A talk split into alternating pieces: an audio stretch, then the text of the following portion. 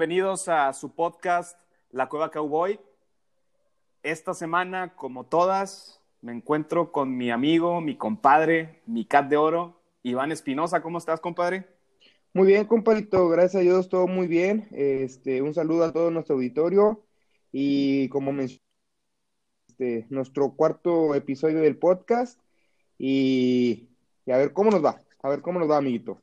Sí, digo, no creo que nos vaya tan bien como el episodio de la semana pasada, porque pues aunque ya sabíamos y veíamos venir este que perdiéramos el partido contra Seattle, que ahorita lo vamos a comentar como cada semana, yo creo que pues hay muchas cosas que nos siguen preocupando, incluso más de lo que estuvimos preocupados con todos los errores, porque el juego de la semana pasada fueron errores en la ofensiva, que es el punto fuerte de este equipo, y yo creo que ahora se vieron los errores defensivos que tanto teníamos miedo que se observaran.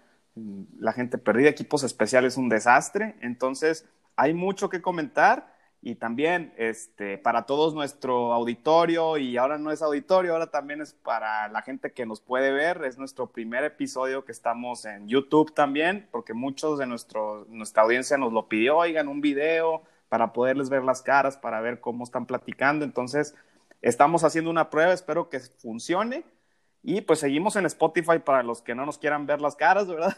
Sí, claro, aquí estamos es, una, es solamente una alternativa para, para, la gente, que, para poderles compartir más y llegar a más gente que hemos recibido muy buenos comentarios. La semana pasada fue muy buena y seguimos bajo la misma temática.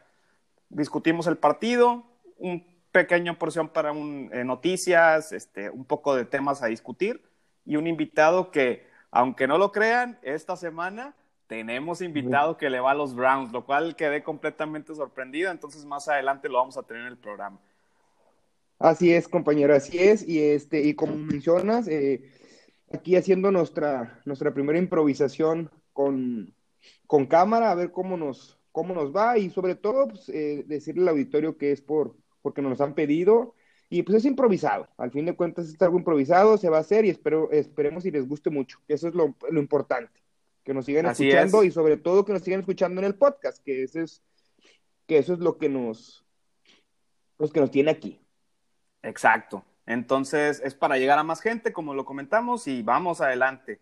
Pues bueno, eh, compadre, ¿qué te digo? Eh, se perdió el partido, obviamente lo veíamos venir porque es parte del pronóstico que habíamos dicho desde que empezó la temporada. 38 eh, a 31 fue el resultado final, nos quedamos a 7 puntos. Así es, amigo. Eh, tus primeras impresiones antes de irnos al, análisis del partido, ¿qué, me puedes decir? No, pues yo creo que eh, la verdad, amigo, un, un, partido con mucho, mucha, ¿cómo te explico? Mucha, no sé cómo decirlo, no encuentro la palabra, mucha entre como, entre que bueno, malo, pésimo, súper bueno, horrible, espantoso, bueno, este, excelente, porque hubo cosas muy excelentes, hubo de todo, pero lo preocupante es que lo peor se nota mucho, lo feo se nota muchísimo y en verdad ahora sí que yo pensaba que para esta semana con los Browns, que iba a ser semana bye, por así decirlo, o sea, que íbamos a ganar como si nada. Ya no lo veo tan así, después de lo que vi, ya no, ya no es, ya no es semana bye, ya regresamos. ¿Sabes qué? Por la, por la misma preocupación de que los puntos débiles veo muchas fortalezas en los Browns.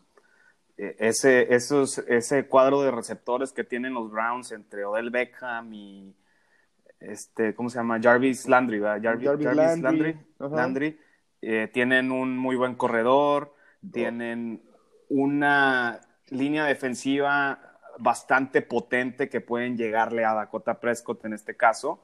Entonces, no va a ser un juego tan fácil como lo que pensábamos al principio de la temporada. Yo creo que sigue siendo un juego que se debe de ganar y se puede. Digo, la verdad, voy a dejar de decir la palabra pueden ganar porque, híjole, voy a omitir el tema defensivo, pero con la ofensiva que tenemos le puedes ganar al equipo que quieras. Hasta le podemos ganar a Baltimore si tenemos un buen partido sin errores. Sí, claro. En, eh, ya al final de la temporada, o sea, no voy a hablar de que se pueden. Todos los juegos que tenemos este año en el calendario se pueden ganar porque hay equipo para hacerlo. No me tengo por qué sentir menos ante algunos otros contrincantes. pero ya voy a hablar en, en, ese término de se debe ganar por el equipo contra el que juegas y por lo que tienes. Más, la defensiva va a seguirnos preocupando a menos que se hagan algunos cambios, que ya hablaremos más adelante. Y bueno, sin más que decir y sin ya meternos en tanta discusión con esto, que más adelante lo vamos a hacer, Empecemos con el juego de Seahawks, ¿qué te parece? Claro que sí, amigo. Pues mira. Bueno. Dígame, dígame, dígame. Nos vamos, análisis cuarto por cuarto, rápido, nada más para, para ir haciendo. Primera, este, bueno, obviamente, como todos sabemos, Dallas ganó el volado en el, al inicio del partido, entonces decidió patear en el primer cuarto este, y, recibir el balón en la segunda mitad. Y el juego empezó bastante alentador. Fue un tres y fuera para Seattle contando un sack de Aldon Smith, que Aldon Smith sigue siendo el punto fuerte de esta defensa. Eh, la verdad, yo me sorprendí bastante que tres y fuera. No hubo ni siquiera diez, un avance de 10 yardas, no estuvimos preocupados. Yo dije, bueno, la línea defensiva se puso los pantalones y está jugando bien. Sí, claro. Que eso es lo respetable eh, de, este partido, que ya al rato lo retomaremos con más, más específicamente, pero al fin de cuentas, eh, como mencionas, el, primer cuarto, tres para afuera, se patea, tres y fuera, Zach Dallas Smith, recibe la pelota eh, los vaqueros de Dallas. Este, avanzamos, avanzamos bien, como se debe de hacer. Exactamente. Y si quiero aquí yo tomar tantito el tema. Se avanza bien, como lo veníamos como lo habíamos platicado desde la semana pasada y el podcast pasado, cómo era avanzarle a Seattle, güey, con pases.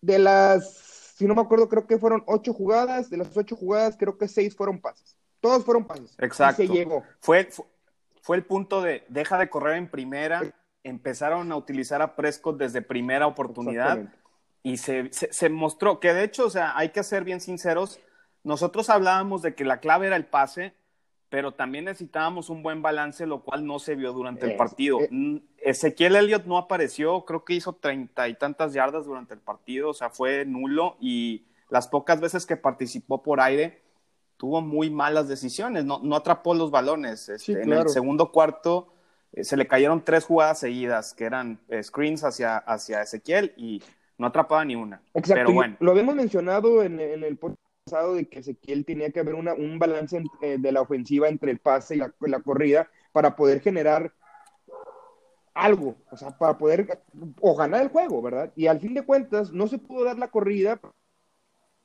Este, Ezequiel tuvo 34 yardas en todo el partido, o sea, yo creo que son, es un partido pésimo para él. No tanto como que él no haya jugado, sino simplemente no se le dio bola, pero esa primera ofensiva se avanzó. ¿Cómo se avanzó? Con pases cortos, con unas, eh, con unas rutas muy buenas de los receptores, todo diferente, silence, ghost, postes, o sea, todo fue una, fue una ofensiva que se arrastró a la defensa. La arrastramos, la pisamos. Que al final, eh, al final se quedó corta porque nos detienen eh, muy cerca de anotar. Eh, fue un pase, creo que si mal no recuerdo, un pase a Dalton Schultz, que, que de hecho en esa serie primera es en la que vemos ese pase, esa atrapada impresionante de Dalton Schultz en donde la agarra con una, mano, Exactamente. Pero ya después, en tercera y creo que eran ocho o nueve yardas, un pase casi al borde de, la línea de anotación hacia Dalton Schultz que se queda corto, eh, no alcanza a, a recibir. Y bueno, pateamos. Ahí las cosas iban bien incluso para los equipos especiales que se hace la patada de tres, automático Surlane como lo estamos esperando, que ahorita vamos a hablar de eso. Y empezamos 3 a 0. No era lo que queríamos para iniciar, pero se inició bien el partido. Sí, claro. ¿No crees? Sí, claro. Y así, así era como teníamos que haber iniciado. A lo mejor con siete puntos hubiera sido diferente. Sin embargo, era nuestra, nuestra preocupación número uno en este juego. Siempre fue Russell Wilson, ofensiva de Seattle. Ahora, ofensiva de los vaqueros, la primera del juego, casi se comió de juego. Así era el juego, así tenía que ser. dejar a la banca Russell Wilson lo más posible en todo el juego. Dejarla, o sea, tener ofensivas muy largas y contundentes que terminaran en puntos. Por eso es que como tú, como, como, como tú mencionas, tener los tres puntos no, importaba, el chiste era hacer ofensivas largas y terminar con puntos, fueran tres o fueran siete. O sea, el chiste era, o seis, el chiste era terminar con tres, o sea, terminar con puntos. O sea, y se hizo, se, empe entonces a lo... se empezó el juego bien. Y tú, tú, tú y yo lo estábamos viendo y, y con cara de, ¿qué está pasando? O sea, esto no Sí. lo veíamos venir así. Posibilidades, como lo mencionamos en el podcast pasado, hay posibilidades. Pero, ¿qué viene? siguiente jugada, empiezan los errores. Exacto. Y en equipos especiales que habían sido el punto fuerte, bueno, el segundo, porque la ofensiva del juego pasado fue el, el punto fuerte, pero eh, los equipos espe- especiales habían hecho su, su chamba, como quien dice. Claro. Fuera de esos errores en cuartas que se la jugaron de sorpresa el, el- el partido de Atlanta, pero bueno, cae eh, el regreso de patada. La patada va a la zona de anotación. Tony Pollard no sé qué hace, que recibe, se le cae el balón, se resbala, que por cierto, tema muy importante, yo noté que muchos de los jugadores de Dallas estuvieron resbalando mucho durante el partido. No sé si Y ahí lo es un tema de que el utilero, Lo mencionamos. Y te- y- el utilero preocupó. no sé si preparó bien los tachones de los jugadores, no sé qué habrá, porque yo veía que nada más se resbalaban los de Dallas, yo no veía los de Seattle resbalándose en el partido. Se le cae, agarra el balón y nos quedamos en la yarda uno, media yarda antes de la zona de anotación, ahí empiezan los problemas. Sí, claro. empiezas- Bueno, pero antes de eso, compañero, sí me gustaría eh, decirle la- a la- al auditorio que ese touch hace Russell Wilson con el receptor, que era lo que yo quería comentarte al principio, antes de esa patada, porque de esa patada vino una anotación. Esa anotación fue dos jugadas y en tercera, pum, te hacen un pase de más de 40, y- más de 50 yardas y el receptor solo. Sí, de hecho, a eso iba a ir porque me estoy yendo jugada por jugada. O sea, ahí nos quedamos en, la, en media yarda antes de anotar y se marca un safety Exacto. en contra de Dallas. Ese safety, viendo la repetición ya con más detenimiento en estos dos, tres días después del partido, no era safety. Entonces, voy a sonar como disco rayado porque la semana anterior lo comentamos en varias ocasiones.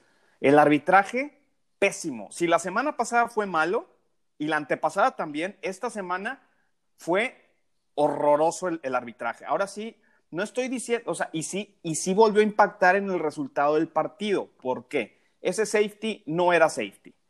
Quitando a un lado eso de que el safety, lo que quieras, también por errores ya nos costaron dos puntos, ¿ok? Súmate esos dos puntos, por favor, compadre. Suma dos puntos que no nos debieron de haber hecho, Claro. ¿ok? Para que los tengas ahí aparte esos puntos.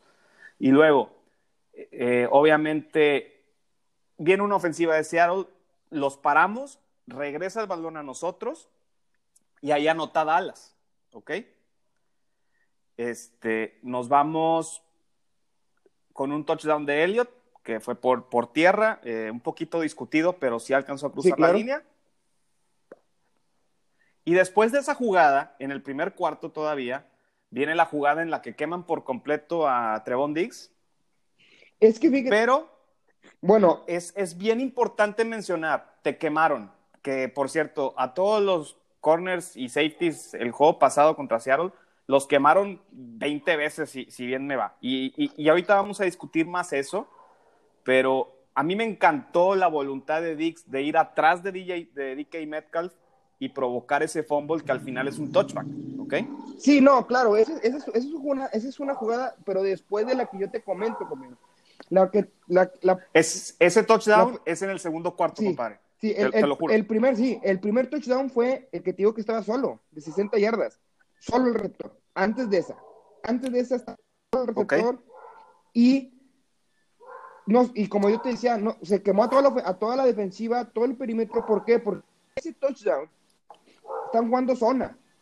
Y no es posible que un receptor esté 10 yardas atrás de un, de un, de un, de un corner o, o llames un safety. 10 yardas atrás. Este Lockett. 10 yardas atrás y te hace un touchdown que dices tú, no es posible. Ahora, viene el segundo que comentas. Tragadísimo, Dix, tragadísimo. Lógicamente esa jugada la hace un novato, ¿por qué? Porque un novato sigue la jugada. ¿Por qué? Porque sabe que ya la sabe y la tiene que hacer. Hace la jugada grande para un touchdown. Pero al fin de cuentas está tragado. Sí, sí, sí, ahí no- definitivo. Ahí, ahí, ahí, y sí, y sí ser muy claro con la audiencia, ahí no es virtud de Dix. Es error del receptor de Seahawks. Claro, Es fue soberbio. Fue soberbia Es- por parte del receptor que agarra es el que- balón con una mano, ya va a y, se- entrar. y va caminando. Eso sí es algo que sí se tiene que mencionar.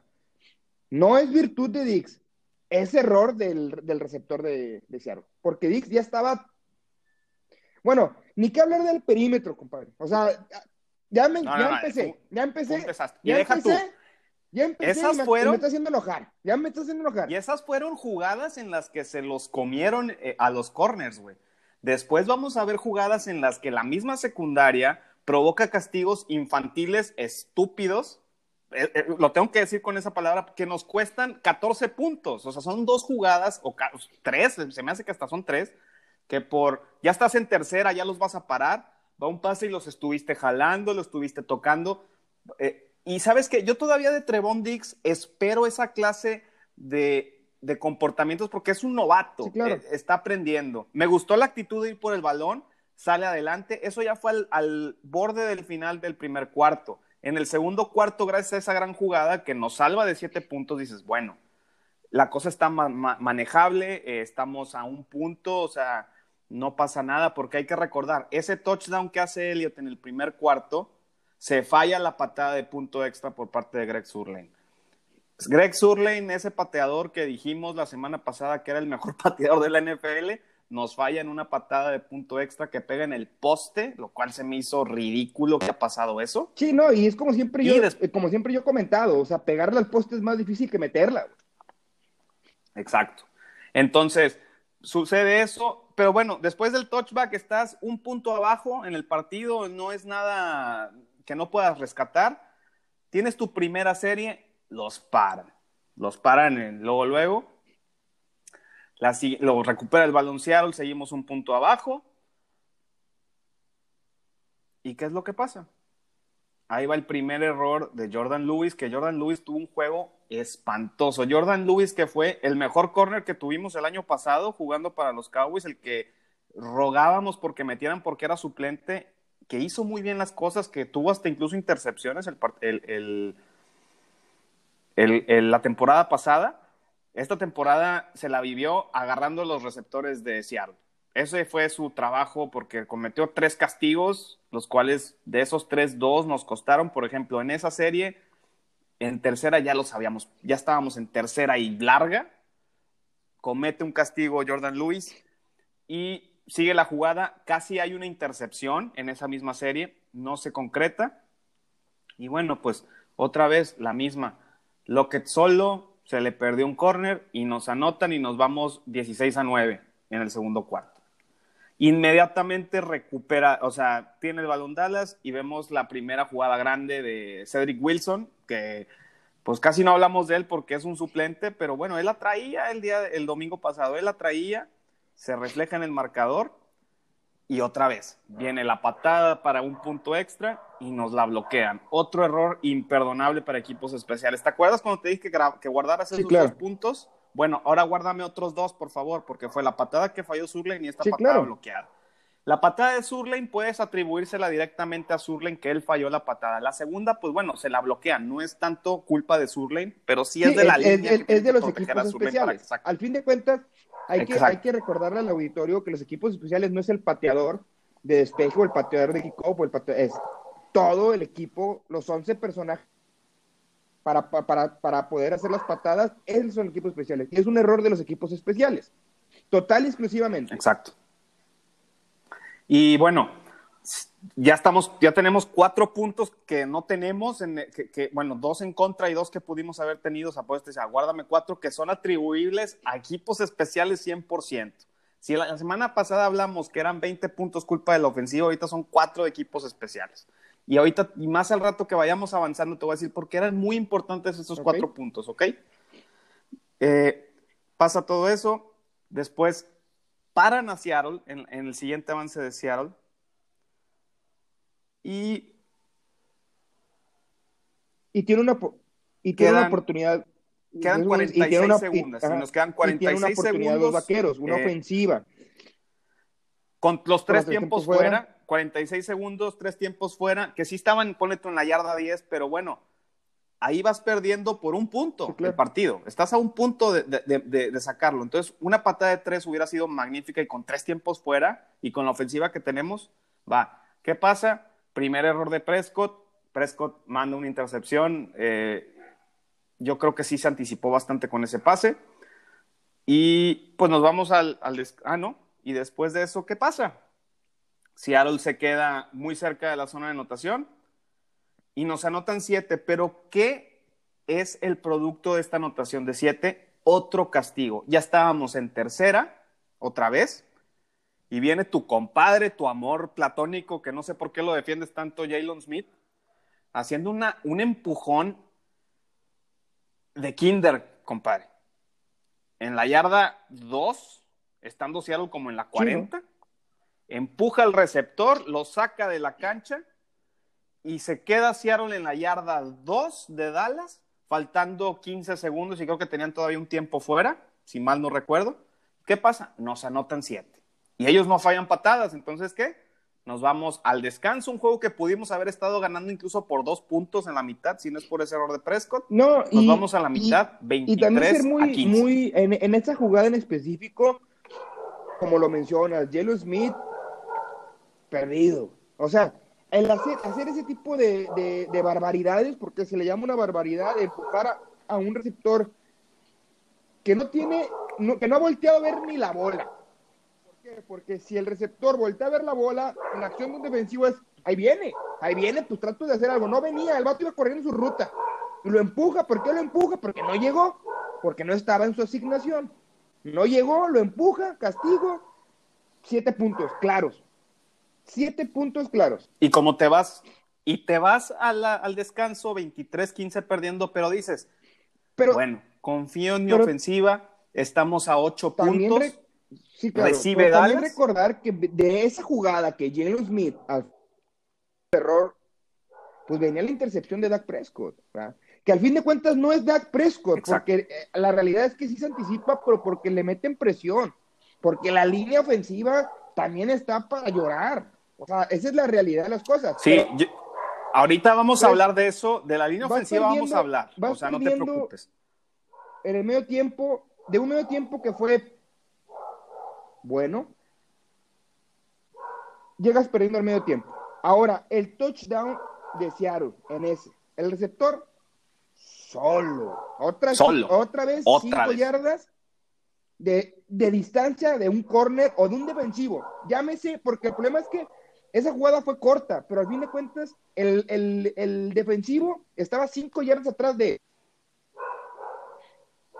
Entonces, vamos tres, más el fumble, que, los, que, el perímetro está muerto. Muerto, o sea, una cosa es que, estés pegado a él y te haga la atrapada de su vida, o que dices, bueno, ¿qué haces? Estaba pegado. No, todas, todos los touchdowns de los, de los Seahawks de, en aéreos todos, el defensivo, cinco yardas atrás del receptor. Imperdonable, imperdonable, en verdad, como te, no, como te, como te decía, es imperdonable eso. La verdad, eso no, no, yo no, yo no sé qué tengan que hacer, neta, yo ya, ya no sé qué decirte, amigo. O sea, literal, ya no sé qué hacer, güey, con el perímetro. Así déjalo, así es déjalo. algo pero bueno. Es, es un desastre. Di que es un desastre entonces dices, pero bueno, dices, sabemos que es un juego difícil, pero estamos en el juego, estamos a ocho puntos, haces un touchdown con una conversión y, te, empatas y te metes al juego, recibe Dallas el balón. ¿Qué pasa en la segunda jugada de la serie? Un fumble para Prescott. Fumblean a Prescott, güey, y anota inmediatamente Seattle y nos vamos 30 a 15. Ya estamos 15 puntos abajo, lo cual no es ideal recupera el balón Dallas, se la juegan en un cuarta y uno con Elliot, que estuvo a punto de no llegar, que es más, dudosísimo, porque ya cuando hacen la medición, estuvo bien cardíaca esa jugada, pero bueno, les dan el avance, pero los paran en la siguiente serie. Entonces no hubo un avance claro ahí. Y después de eso, Seattle recupera el balón, vuelve a parar Dallas sorpresivamente y otro sack de Aldon Smith. Ya llevaba, parece entonces, tres sacks Aldon Smith lleva, hizo tres sacks en un juego, lo cual es impresionante para un jugador que tiene 50. Aldon Smith, eh, no sé qué hubiera pasado si hubiera estado 10 años sin jugar. O sea, si regresa, yo creo que juega el doble de mejor de lo que está jugando ahorita. Es el mejor jugador defensivo de Dallas sin, sin nada. Y eso que no esperábamos mucho de él, eso es lo que más me sorprende. Decíamos, Aldon Smith va a hacerte un sack de repente, dos. Ahorita lo ves durante todo el partido, bien metido, jugando, golpeando, haciendo lo que tiene que hacer. Y no nada se está reflejando.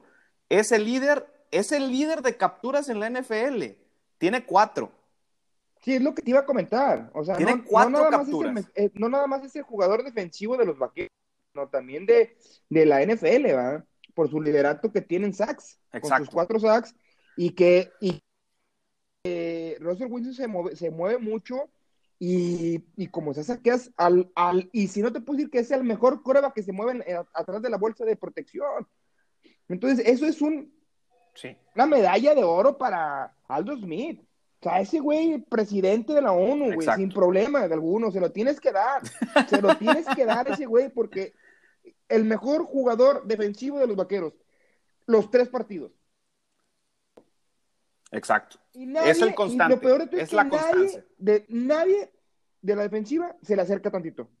Un solo jugador no se le acerca a él. Ni uno solo. Entonces, yo siento que Aldo Smith, presidente, presidente de la ONU. Sí, y ojalá siga, ojalá siga con el mismo rendimiento, la verdad. Yo te lo dije la semana pasada o antepasada, no recuerdo. Él va a ser el comeback player del año. Te lo puedo firmar por cómo está jugando. Y esperemos que siga igual. Total, los paran, recuperamos el balón.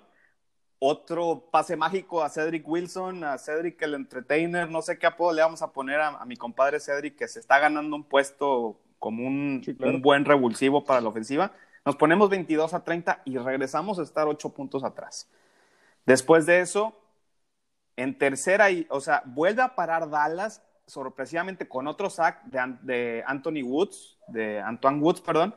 Antoine Woods, lo comenté hace dos semanas, yo creo que debería de jugar más, es un suplente de Don Tari Poe, Don Tari Poe, mi mascotita, que yo no lo he visto, lo único que se habla de Don Tari Poe es que se hinca cuando sale el himno nacional, o sea, cuando tu superestrella en el centro de línea defensiva no se habla de lo que hace en la cancha, sino que se habla de lo que está haciendo fuera de ella o las actitudes que está tomando, es muy preocupante. Y Antoine Woods, en la primera que tiene, hace un sack. No estoy diciendo que saquen a Ahora. Dontari Poe.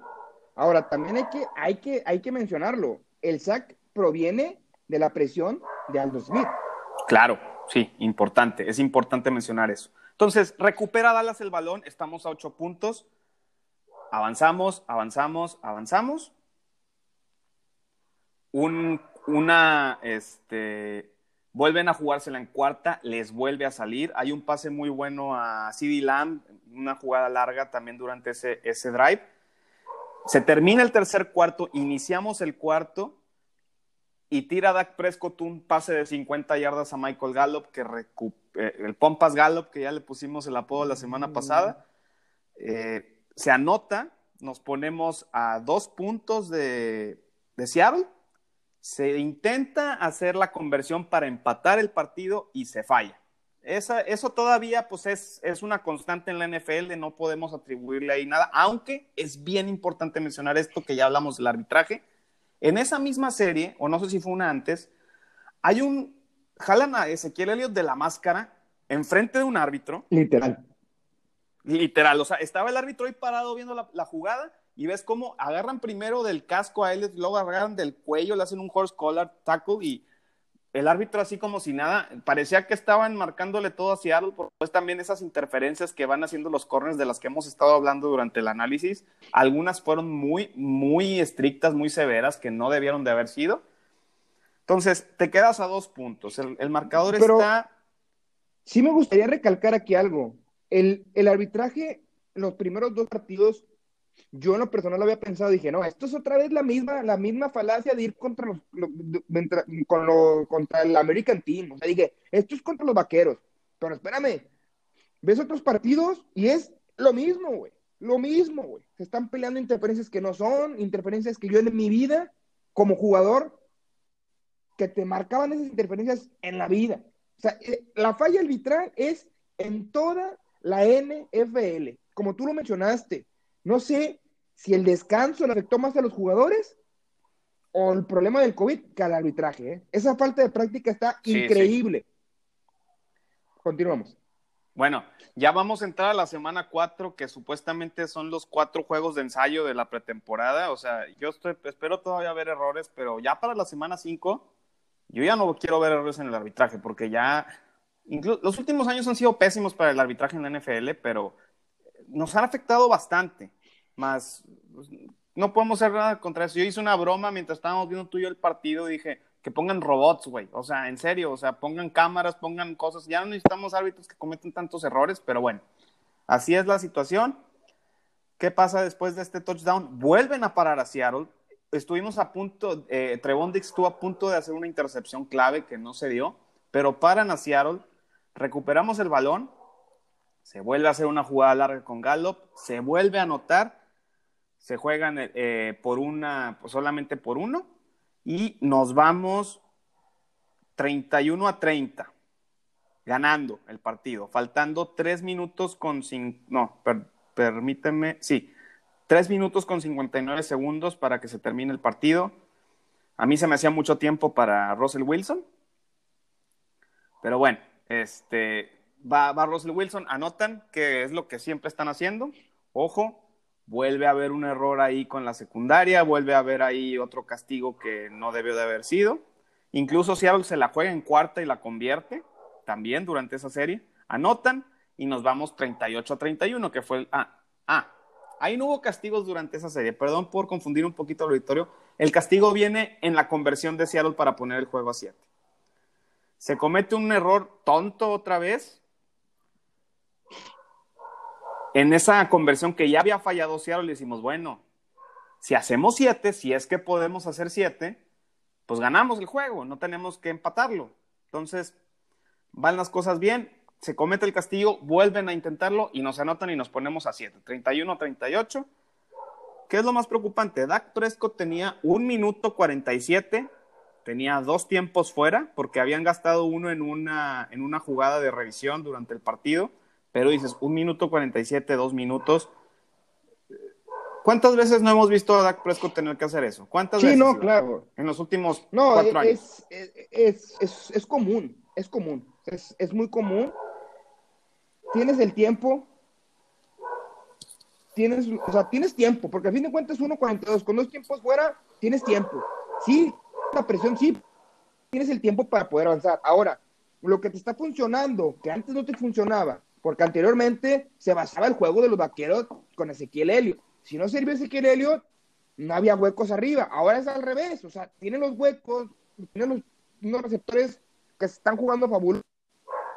Tanto están jugando fabulosos los receptores que el suplente, del suplente, del suplente, Wilson, el suplente Wilson, apodado en la cueva Cowboy, el suplente Wilson, güey, hizo dos touchdowns, más de 100 yardas. Gente de tres receptores elite, y que los tres receptores elite, CeeDee Lamb, Amari Cooper y Gallup, hacen cinco a cuatro atrapadas por partido, yardas a lo baboso, súper excelente. O sea, excelente en, los receptores. Están, están produciendo. Están produciendo que, hasta los reservas están dando resultados. Con ese resultado y con esa, con esa confianza que le tienes que tener a tus receptores, ¿qué pasa? Volvemos sí, bueno. a la vida. Yo no estoy reclamando de edad fresco. O sea, ok, güey. Entiendo.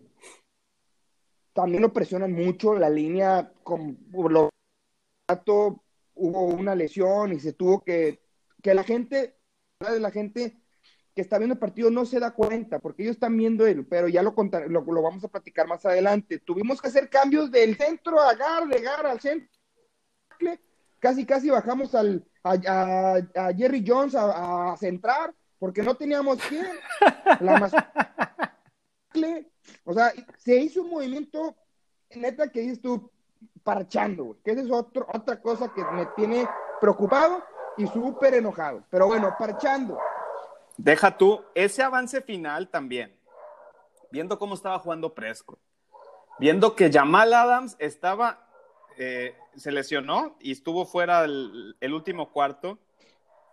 Volvemos a la aventura de, de, las ideas de Garrett con nuestro coordinador ofensivo, que yo sigo pensando que sí, tiene futuro el señor Kellen Moore, pero bueno, el chavito Kellen Moore, ¿verdad? porque no es un señor todavía, se ve niño todavía ahí, es menor que nosotros, compadres, es, es un chavo y sigue haciendo screens cuando te queda un minuto para jugar. Y, y si, no, si estás viendo que la debilidad del equipo contrario es la secundaria, al igual que la de nosotros, ¿por qué no buscas pases largos? Tienes un, coreback que le está funcionando y están haciendo jugadas ridículas que, que, nada más te dan avances de 10, 15 yardas cuando te faltan 90 para, para, avanzar. Pero al fin de cuentas, pero, al fin de cuentas se llegó hasta la 30. O sea, se avanzó. Se, llegó, se llega, y, eso es a lo que quería llegar, ah. por eso te pedí que guardaras cuatro puntos. ¿Por qué guardar cuatro puntos? Estábamos perdiendo por siete. Si llegaste a la 30 y no cometes esos cuatro errores con equipos especiales, necesitabas una patada para empatar el partido. Claro, yo por eso siempre te lo comenté en el partido, o sea, te lo comenté, te dije, o sea, esos puntos, como fue con, con como fue, como fue con Atlanta y como fue con los Rams, lo mismo. Se perdieron puntos y con los Rams se perdió el partido con Falcons. Se perdieron puntos por equipos especiales, a pesar de que hicieron eso, y se sacó el partido, ya la gente ya conoce esa historia. Esta vez, con Seattle, se perdieron puntos y se pierde el partido. O sea, esa es la realidad. La realidad es que, pero no por esos puntos que se pierden, porque al fin de cuentas, a todos los equipos de la NFL le pasan, se saca el juego. Pero volvemos a lo mismo. Primer error, línea ofensiva en verdad, un fiasco, güey. Traen un pay ahí, traen un, no sé cómo decirlo. La jugada de Prescott, donde le hacen el, donde le interceptan, viene presionado, fabuloso, cómo se quita la tacleada y pinche hizo ahí un tema de, de, de sí, no. Se, se, nota la, se nota el, la voluntad de Prescott de querer hacer las cosas bien. Una disculpa una disculpa a mi auditorio, aquí el vecino tiene un perro súper ruidoso que está ladrando bastante, pero bueno. Sí, claro, así, es. Y luego porque, pues luego, lógicamente eso nos va a seguir pasando porque hay que recordar a la gente que por el motivo del COVID hay que salirlo y entonces cada quien en su casita y cómo se pueden hacer los, estos tipos de programas. Regresando, retomando. Exacto. Prescott. Una, jugada espectacular, o sea, de break dance, no sé, capoeira, la libra. ¿Y qué pasa? Ese es el tema que yo siempre he tenido criticando, pero no da Prescott. Desde Antonio Ramiro Romo, haces la jugada grande y te presiona, o sea, ya saca, lo más difícil ya lo había hecho. Lo más difícil yo lo había hecho, ¿qué hace? Un reverendo pepinazo, güey, un chilazo, aventó un bolillo, güey. Aventó un... Que recordemos que era tercera, justo cuando ya se levanta de esa capoeira mágica, tenía claro. toda la banda izquierda para correr y salirse y dejar... En ese momento, sí, y pasar en ese momento quedaban, sí, efectivamente, quedaban 15 segundos. O sea, él hubiera corrido en 5, que es un, es un jugador que las 40 yardas las tienes que correr en cuatro carritas, en 5 máximo, ya siendo bien gordo, güey entonces, llegabas y le dejabas 10 segundos en la, en la 15. Con dos tiempos fuera todavía, porque no se habían quemado ninguno. O sea, estabas hablando de. No, ya, ya los habían quemado. Pero estaban quemados, pero puedes mandar dos pasos. Puedes hacer dos jugadas a la zona. Perdón, no fueron dos tiempos problema. Es para dos jugadas. Discúlpame. Dos jugadas más a la zona de la zona. Sí. Pero ¿qué pasa? Les pega ese, esa cosa que nunca he entendido y ojalá y alguien que escuche esto, mi auditorio, me mande un WhatsApp, por favor, que me, y que, me explique por qué ese tipo de partidos les pesa a nuestros corebacks. Yo ya no sé, amigo, en verdad, y quiero que tú me lo digas, ya no sé qué es, güey. La directiva, Jerry Jones quiere ser el, el que siempre esté, sobre todo, arriba de todos y que no permita el caliente eh, o ser, o ser eh, el quarterback de los Cowboys es más presión que ser el presidente de los Estados Unidos. O sea, yo no sé qué pasa, pero ese problema, después del partido, que lo analizamos y que lo volvió a ver el partido, ¿qué analizo o qué veo? Que eso es lo mismo que le pasaba a Antonio Ramiro Romo, güey. Es lo mismo, o sea, ¿qué es? ¿Qué es? O sea, ¿qué es? Ese punto es lo que me molesta de Prescott y lo que me molestaba en su, en su momento Antonio Ramiro Romo. Sí, ¿qué te Tú me dijiste y me acuerdo muy bien que me decías, compadre, es que no te enojes. 450 yardas, tres touchdowns. El partido pasado, 450 yardas, cuatro touchdowns. Sí, güey, ¿qué te sirve? Porque Antonio Ramiro Romo también era, estaba rankeado en el número uno de rating. ¿Qué te sirve tener un coreback de estadísticas? ¿Qué te sirve hacer 6.700 mil yardas? ¿Qué te sirve anotar seis veces? ¿Qué te sirve romper el récord del NFL de tres touchdowns por tierra corriendo coreback? ¿De qué te sirve? ¿De qué te sirve todos esos números? Y el ejemplo más vivo es Antonio Ramiro Romo. Tenía unos números espectaculares. ¿De qué te sirve? Más de dos partidos de playoff. No pudo llevar un equipo que tenía. Yo, yo, yo puedo, yo, yo creo que eh, estamos siendo a veces, estamos siendo a veces un poquito injustos con Romo, ¿eh? Ah, no, Porque Romo no tenía el equipo que tiene Dak. Eso es lo que le pasaba. Yo no estoy hablando si hay equipo o no hay equipo. Aquí lo que yo estoy viendo es por qué les pasa eso. A los dos quarterbacks de los vaqueros de Dallas le pasa eso. Entonces, ¿qué pasa? De acuerdo. No es que le tira Prescott. De acuerdo. No es que Prescott no haga las cosas, claro que saca la chamba y claro que está haciendo una. Está, estos tres partidos ha, ha, ha, dicho: Pues aquí estoy, o sea, tengo buenos números. Pero. Al igual que también, perdóname, al igual que, que Aldon Smith, Dak Prescott también hasta la semana 3 es el líder de yardas por aire en la NFL con 1188 yardas. Y es, lo que, y es lo que, está haciendo su chamba, eh, es esa decisión final, eso, es pero ese, punto, es lo que le falta. ese punto es el que te cambia tu vida de estar en el baúl con el promedio de todos los quarterbacks promedio y aventártelo ahí que eres un quarterback promedio a, a estar como en un nivel eh, en un nivel como elite de quarterbacks. Sí, o sea, si Romo hubiera ganado algún día un Super Bowl, me hubiera encantado. Romo estaríamos nada más esperando que pasaran cinco años para que llegara al Salón de la Fama. Y, y, ahorita es una, aún y con los números que produjo Romo durante toda su carrera, no sabe si va a llegar al Salón de la Fama. Eso es lo importante, y eso es lo que yo te, te, quería dar a entender el domingo. No, los puntos sí, el Dak Prescott está, está cumpliendo, sí, tiene unos números espectaculares, sí, pero ¿de qué te sirve? Ya, ya tuvimos la experiencia con Antonio Ramiro Romo. ¿Qué te sirve? ¿Qué te sirve tener esos números si en los momentos difíciles, en los momentos que tienes que hacerte valer, un pinche coreback promedio a un coreback elite, no lo haces? Ahora, ¿qué es lo más difícil, amigo? Y te lo voy a decir, y perdónenme por estar tan enojado, pero como estamos viendo la temporada, estos tres partidos todos los, desde ahorita lo voy a decir, ¿eh? y así escúchenme todos los y se los prometo. Todos los partidos de los vaqueros de Dallas van a estar iguales, güey. Todos van a estar iguales, excepción uno o dos. Excepción uno. A menos, Exacto. A menos que corrijan. a menos que corrijan. Así va a ser. Y ya vimos que el Prescott, con los números que tiene, sí, va uno ganado y dos perdidos. ¿Por qué? Porque los Rams también tuvo la oportunidad, tuvo el tiempo para sacar el juego y no lo sacó. Contra los Falcons tuvo la oportunidad y lo sacó. Contra Seahawks tuvo la oportunidad y no lo sacó. Entonces, al fin de cuentas, da uno ganado y dos perdidos. Y no, hay, y, no, y no hacen algo con la línea ofensiva y con los temas que vamos a hablar ahorita más a profundidad. Discúlpame, pero todos los partidos van a ser iguales y como yo le veo, no vamos a hacer nada esta temporada, por lo mismo de ese último empujoncito que le falta a los quarterbacks de los Cowboys. Sí. Que bueno, eran, eran los temas que quería discutir. Este, yo creo que es importante para tampoco no alargarnos tanto. La defensiva sigue siendo un desastre. La defensiva no nos va a salvar la temporada, la defensiva, menos que se haga alguna contratación importante, lo cual es, sigue siendo la misma noticia como cada semana, como te lo he explicado cada vez. Seguimos confiando en el equipo que tenemos. Bueno, tu defensiva tiene tres corners lesionados.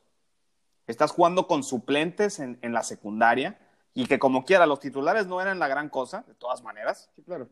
e, eso es muy importante. Estás jugando sin tus dos linebackers que pueden ser titulares, que bueno, Joe Thomas ha hecho bien su trabajo, no, no hemos hablado de él porque está cumpliendo.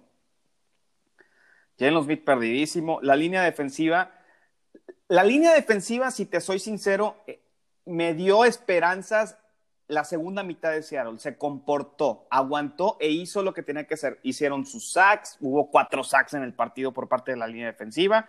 Este, detuvieron en jugadas claves. De hecho, no, no vimos a Carson. Digo, tomando en cuenta nada más la noticia de esa tacleada de Tristan Hill contra Carson, que hace una ahí como que lo agarra de, de la pierna y lo lastimó. Este, de hecho, lo van a multar. Este, se, está hablando de que va a haber una multa para Tristan Hill y, y con justa razón. Digo, esa no es la forma de jugar fútbol americano en ningún lado. Pero la defensiva, el único punto brillante es Aldon Smith. Aldon Smith, como ya lo comentamos, cuatro, cuatro sacks, es el líder de la NFL en sacks. Y las lesiones, las lesiones que nos están comiendo. las ahorita lesiones... mencionamos las lesiones, pero al fin de cuentas sí quiero algo recalcar aquí al auditorio. El perímetro, en verdad, en verdad, el perímetro trae una fiesta atrás, güey. Trae un antro, güey. Cocobongo, güey. Cancún, güey. 2020, güey. En verdad, traen una fiesta, güey. Por no decirlo malandramente, y discúlpenme el auditorio, traen una orgía, güey. No saben ni qué está pasando, güey. En verdad, güey. ¿Por qué? Porque todo mundo, cualquier receptor, es una orgía allá atrás. Eso es inaceptable para un equipo de NFL. Y como dices tú, sale el vocero de los Cowboys diciendo, amigos, señoras y señores, el roster que está, con esto vamos a jugar. No, güey, o sea, es una fiesta atrás, no controlas. Disculpen, pero de los cinco touchdowns que lo metieron por aire, Seattle, cinco yardas de separación del ofensivo al defensivo. No lo puedo creer, güey. Las cinco touchdowns que nos hicieron por el aire fue lo mismo, lo mismo. Allá traes, traen una fiesta, los backers, ni se puede hablar bien de ellos porque al fin de cuentas, ¿para qué correr la bola? Si sabes que la fiesta de los vaqueros está ahí atrás. Y nadie te va a correr la bola, güey. Hasta que no, hasta, o, un equipo que sea corredor, pero mientras no hay un equipo que va a correr la bola, porque saben que atrás es donde está la papa, la papota de los vaqueros es atrás. La línea defensiva, al fin de cuentas, jugando a medio chiles, pudo frenar a, Russell Wilson, lo frenó, porque discúlpame, es un coreback que te avienta más de 50 yardas corriendo partido que se aviente, mínimo.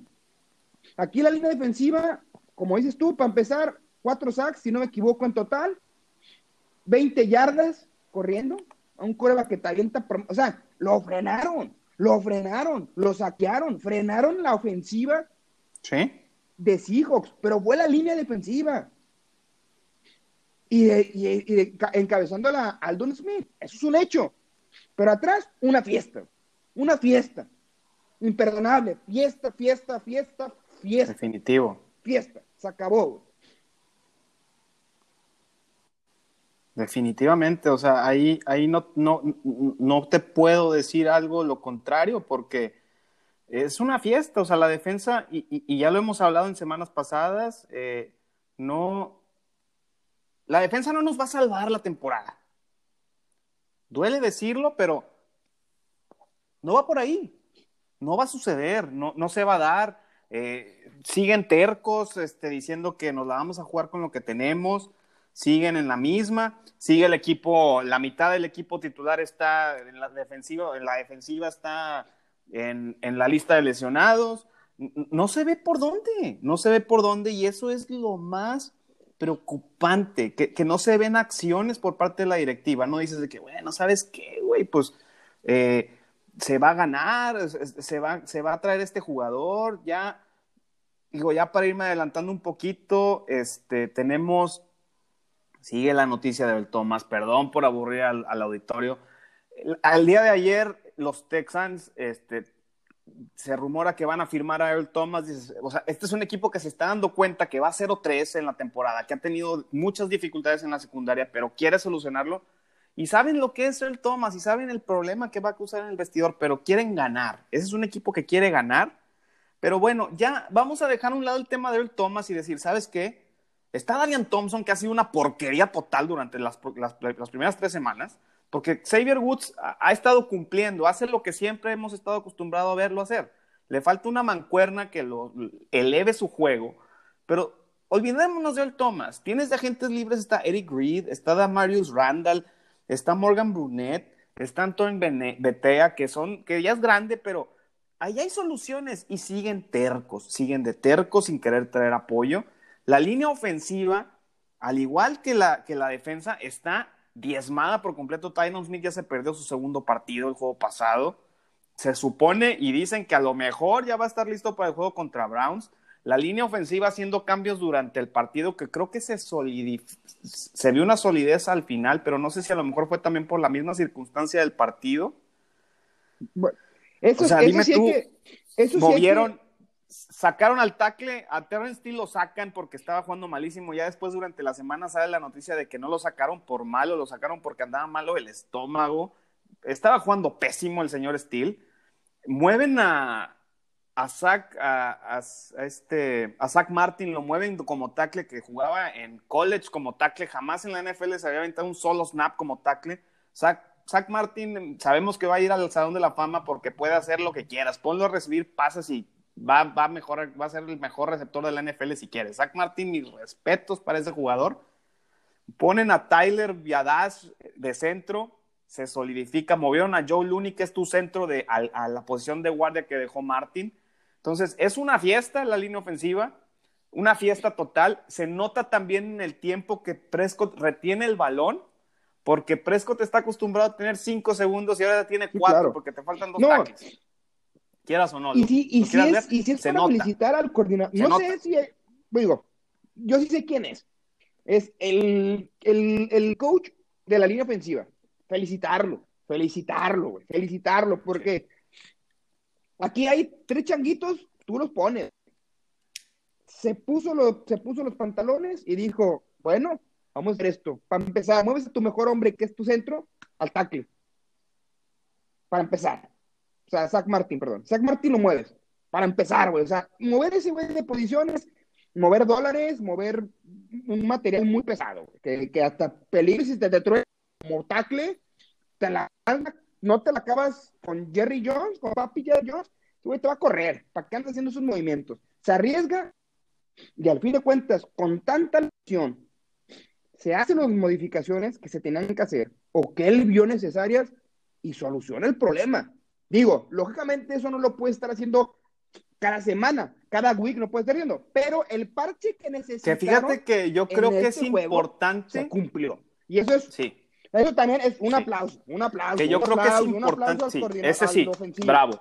Hay que, y hay que decir, lo que se vio de Tyler, que hemos hablado que es el futuro en la posición de centro, me agradó bastante. Yo creo que es, es algo que hay, que hay que probar, hay que darle oportunidades para que juegue como centro y no esté yo. Joe Looney también ha hecho un muy buen trabajo como centro, la verdad. No se han notado los errores de Joe Looney pero ahorita que estamos así de apretados, porque a lo mejor ya regresando a Tyron Smith ya puedes mover, que de hecho también esta semana traen a un tackle con experiencia, no es un novato. Jordan Mills ha jugado como en siete equipos, tiene más de 90 juegos jugados en la NFL. No te estoy diciendo que es bueno, o sea, por algo estaba se, libre que, sin equipo. Que, entonces, entonces, entonces, ¿qué pasa aquí? Que eso es lo que me preocupa. O sea, entonces, si quieres proteger a Prescott, pero tu defensiva que te sigan haciendo puntos. O, o, o tú quieres o, la, o, los mismos ah, sí. del pantalón largo quieren quedarse con Prescott y ponerle el equipo para que la gente no los critique para darle sus 40 millones. ¿Qué estará pasando? ¿Qué estará pasando? O sea, y, y eso me preocupa. Sí, no, no sé. No sé. O sea, que también es bien importante mencionar esto. Tienen una reserva de 30, casi 30 millones de dólares que están guardando para el próximo año para poderle pagar a Prescott en caso de que no puedan firmarle un contrato y volver a pagar la franquicia. O sea, también no, Prescott, por favor. Exacto. O sea, y un, y, échanos y un, la mano, y un contrato, carnal. O sea, vas perdiendo 2-1, papi. O sea, no te lo has merecido. En estos tres partidos vas perdiendo 2-1. Como lo quieras hablar. Entonces, no estás dando el ancho, o el último ancho, o, lo, o por lo que se te contrata, o para que tengas un contrato de 40 millones, necesitas hacer ese tipo de juegos. Los tienes que sacar. Punto final. No lo sacas, no lo vales, estás atorando el equipo, la defensiva te está, ya lo repetimos, una fiestota allá atrás. ¿Cómo le puedo hacer? Y por último, porque ya nos estamos alargando un poquito y todavía nos falta analizar a los, a los Browns, hoy sale Stephen Jones y dice, ¿saben qué? Ya, ya, ya hay, eso es, en verdad, o sea, yo no sé, cada semana Stephen Jones abre los hocico, perdón, al auditorio por usar esta, esta, palabrota, este lenguaje, y dice, no, no, no, es que nosotros nada más lo que nos tenemos que preocupar es lo que haga la división, que sabemos que la división de Dallas es un, es, si la defensiva de Dallas es una pachanga, la división de Dallas está peor. Filadelfia empató con los Bengals, Filadelfia debería estar 3-0 y está 0, está 2-0 no, está 0-2-1, o sea, tiene un empate que no le sirve para nada. Los gigantes con medio equipo lesionados, que no les veíamos muchos, 0-3. Washington lleva un juego que también ya llegaron las lesiones a Washington y, con los jugadores clave que les está empezando a afectar. Esta división es de Dallas, o sea, y, y tienes razón lo que dice Stephen Jones, pero no digas eso. Yo no quiero que quedes 8-8 que pases a playoffs y que en el primer juego te toque jugar contra el mejor equipo del NFC otra vez Seattle o que te pongan así un, equipo, un Tampa Bay, un, que, que, realmente están jugando bien. Green Bay. Y que me saque. terror de Green Bay. ve todo, ve todo, o sea, ¿y qué es lo que pasa? Inviértele, papá. Tu secundaria es una, es una porquería, inviértele. Otra vez, y te lo dije terminando el partido, necesitamos tener juegos malos para que realmente comprendan. Ya van tres juegos pésimos de la, de la secundaria, que en el segundo no se notó tanto. Pero en el primero y en el tercero, sí, y en el primero y el tercero se notó la, fiesta que trae la, línea, el perímetro, y siguen de terco sin querer traer. Ya te dije, ok, no quieres al Thomas, bueno, todos los fans de los Cowboys queremos ser el Thomas y nos vale madre si va a ser un cáncer para el equipo, no nos importa, queremos ver un jugador bueno ahí. Bueno, te acabo de dar opciones de cuatro jugadores de nivel aceptable a bueno, que tampoco quieres traer a eso, está bueno. Si tu tema es el Thomas, va.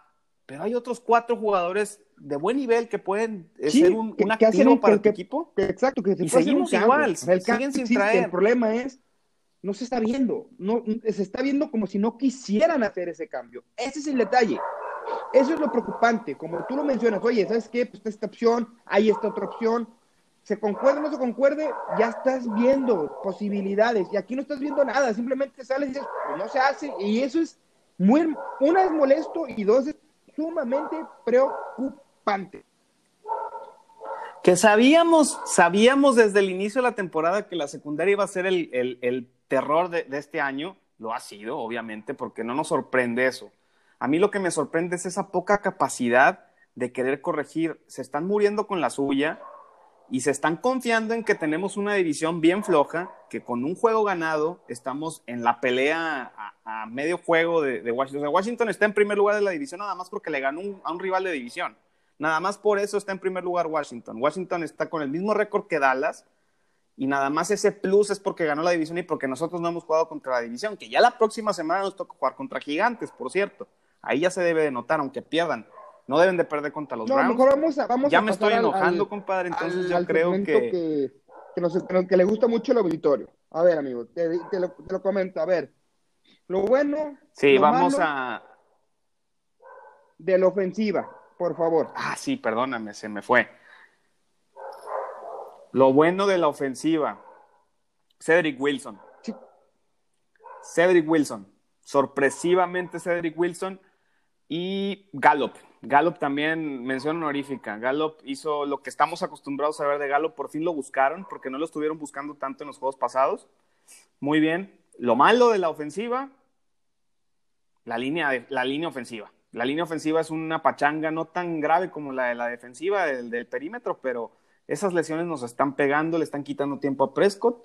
Y lo feo, ¿qué te digo lo feo? Pues las intercepciones de Prescott. Sí. O sea, lo feo son las intercepciones de, Prescott.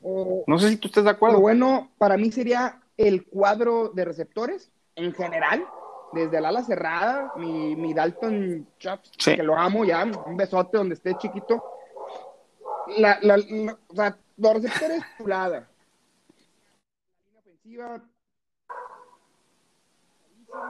bien malo, y pues con esos errores, y, y, deja tú los errores, como lo menciono, esa falta de ese último testironcito, ese último caché, güey, esa salecita que, le eche este güey, esa salecita es la que, le falta. Que, si logra, que si lo, porque tiene la capacidad, tiene un corazón impresionante, se notó en la última jugada del partido. Es un Nada más de que, que, use un poquito más su cabeza, que se, que se tranquilice, que se muestre estable que no sienta la presión. Presión vas a tener siempre, compadre. Yo la tengo en mi trabajo, tú la tienes en el tuyo, todos vivimos con presión en el trabajo. Sí, claro. Y, hacer la diferencia es cuando te detienes y te pones a pensar a ver cuál es la mejor solución. Tiene todo para ser el mejor coreback de la liga, este señor sí, claro. Prescott. No, o sea, no estoy diciendo que es mejor que Mahomes, no estoy, que hay gente más talentosa que él en la NFL como corebacks, pero tiene todo para poder que le puedan pagar ese dinero lo tiene. y ser un coreback elite, como lo, siempre lo he repetido. Amigo, defensivamente, yo creo que aquí, yo creo que vamos a quitar lo feo y lo malo. Aquí es lo bueno a Smith, lo Por feo, tercera semana. Lo y todo. Por tercera semana. Sí, la defensiva, sí, sí, sí. Sí, o sea, es que yo creo, fíjate, yo nomás quiero decir, lo feo en la defensa es, y te lo dije en tono de broma durante el partido y te dije, ¿sabes qué? Ya sé que tengo una secundaria pésima, ya lo sé.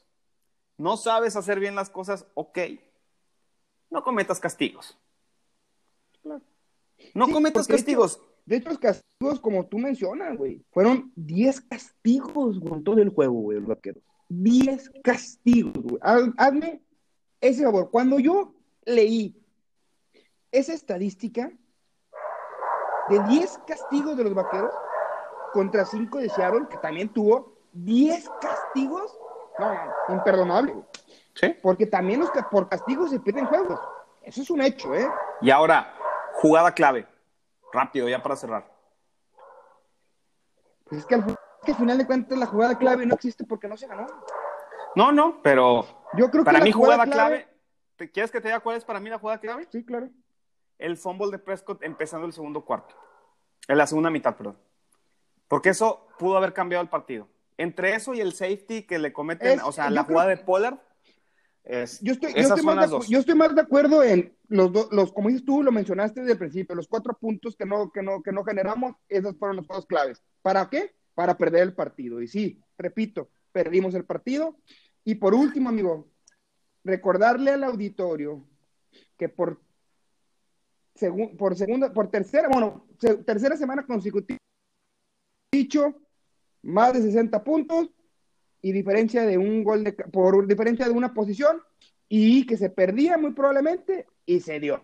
Otra vez me vuelvo a poner mi traje de Nostradamus y volvimos a sacar lo que es. ¿Para qué? Para que esto motive al auditorio a que nos siga escuchando y que nos escuche desde antes del partido para que digan, oye, bueno, voy a tener una idea de mi papá Iván qué me está diciendo para poder, pues, síganos, Ahora vamos a ver, ahora vamos a ver cómo nos va con los pronósticos para el partido. Lo único que sí quiero decirlo, digo, ninguno de nosotros le pegó al marcador, obviamente. Yo dije que perdíamos por cinco, tú dijiste que perdían por tres. Yo estuve más cerca ahora, porque fueron siete. Este, y eso, y si quitas el safety, ¿verdad? Porque a lo mejor le hubiera pegado por cinco, o los dos puntos que, que, que falló Surling. Pero bueno, eso es irrelevante, se perdió. Pero ahora es momento de llegar al, siguiente segmento este, esperado por los fanáticos y lo logramos. Conseguimos a un fan de los Browns inexplicablemente, ahorita lo vamos a cuestionar y pues vamos a eso.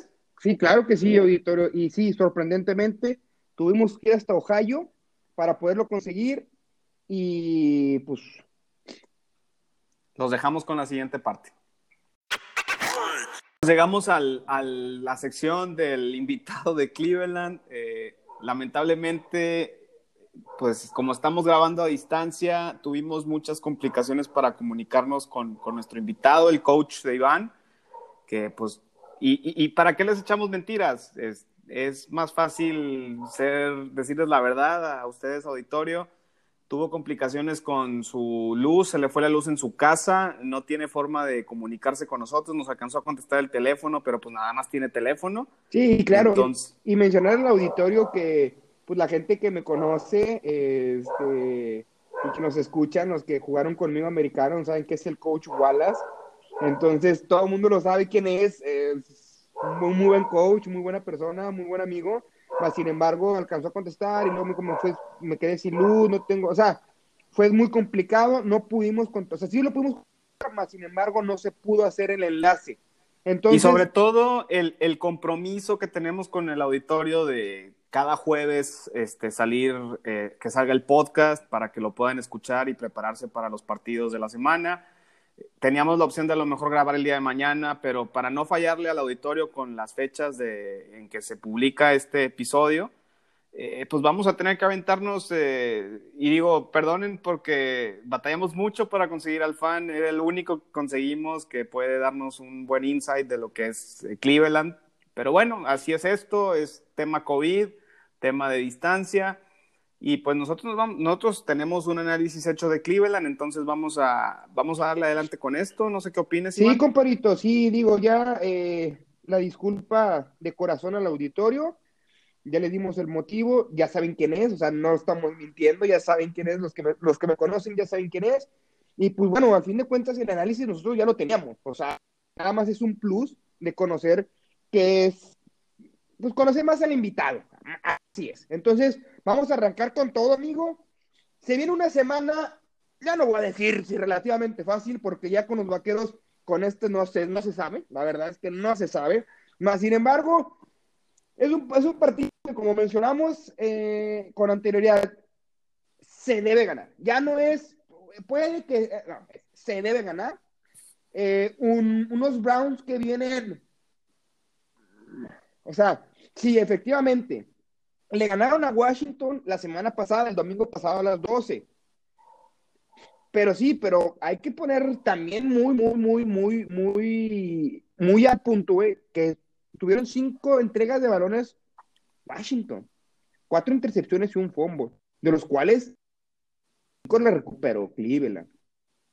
Entonces, hay que también ver eso. Ahora, yo creo que los Browns pues siempre ha sido un equipo, es el último de, su división, siempre va a ser el... Eh, están peleando. Que no creo que vaya a ser este año el, último. Eh, yo creo que va a quedar en tercer lugar, por lo mismo que los Bengals están en un proceso de, reconstrucción. Digo, también lo vimos el juego del jueves por la noche de la semana pasada, que jugaron contra Bengals el juego de jueves. Yo ese sí lo pude ver este, bien el partido también lo gana Cleveland, o sea, vamos a, vamos a ser sinceros. Cleveland trae un récord de 1-2. No, 2-1, perdón, 2-1.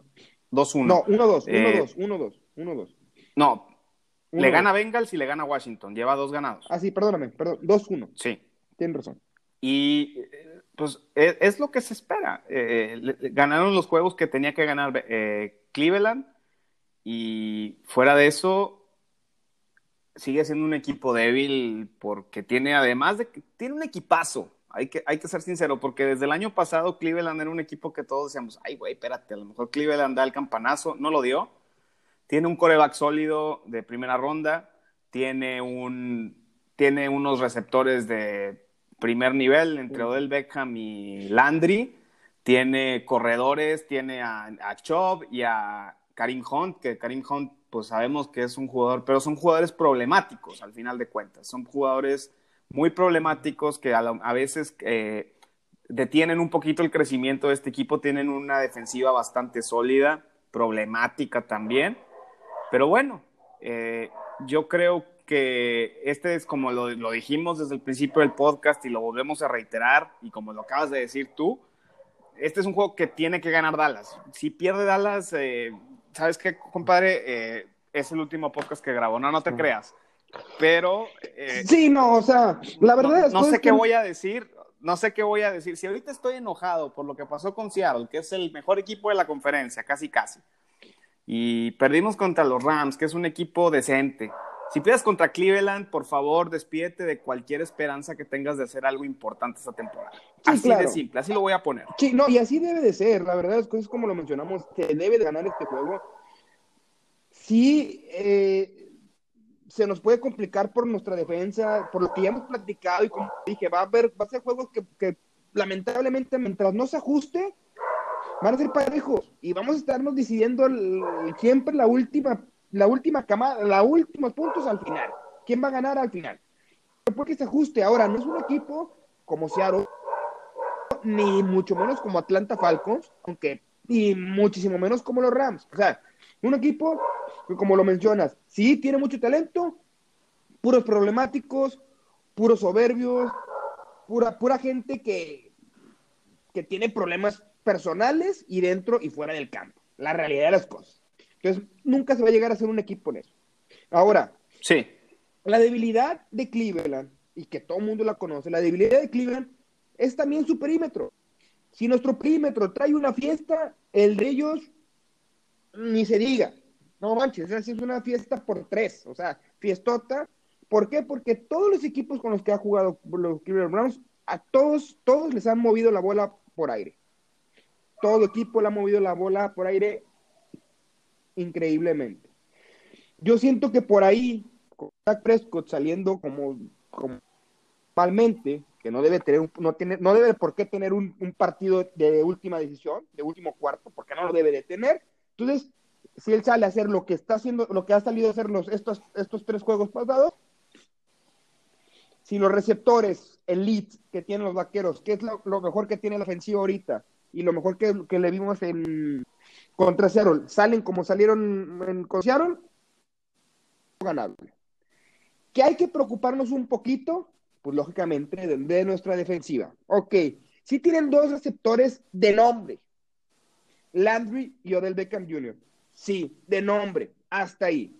La verdad, ahorita no, puede, no podemos decir, no, yo no, yo no personal no puedo atrever a decir que son receptores elites. No, fueron en su momento, se rompieron la madre, pero ahorita no creo que tengan ese... Sí, desde que llegan a Cleveland eh, van a la baja estos dos jugadores. Digo, Del Beckham lo conocemos a la perfección, todas las cosas que nos hizo con Gigantes a, sí, claro. a Dallas, jugadas impresionantes. Yo lo tenía en el fantasy, lo, lo, lo, tuve en fantasy varios años y te puedo decir que era bastante consistente con los puntos que me daba.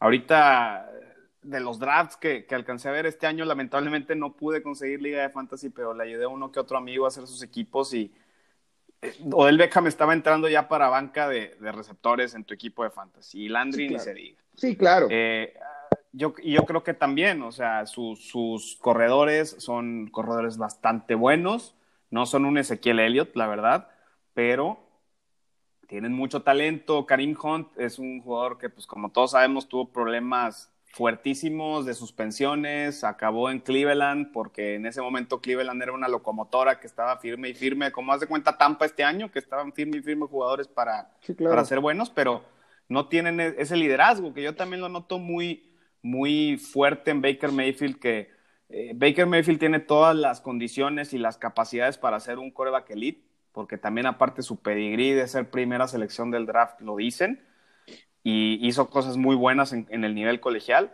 pero aquí no, no, yo no le he visto esa madera que tienen corebacks en, que hemos visto en el pasado como eh, de, de, primera ronda, ¿verdad? Incluso estás viendo no, ahorita pues, el caso de Lamar Jackson. El caso, sí, Lamar Jackson, que bueno, Lamar Jackson no fue una primera ronda, sí, pero, bueno. o sea, primera selección, perdón. Ah pero sí fue de primera ronda.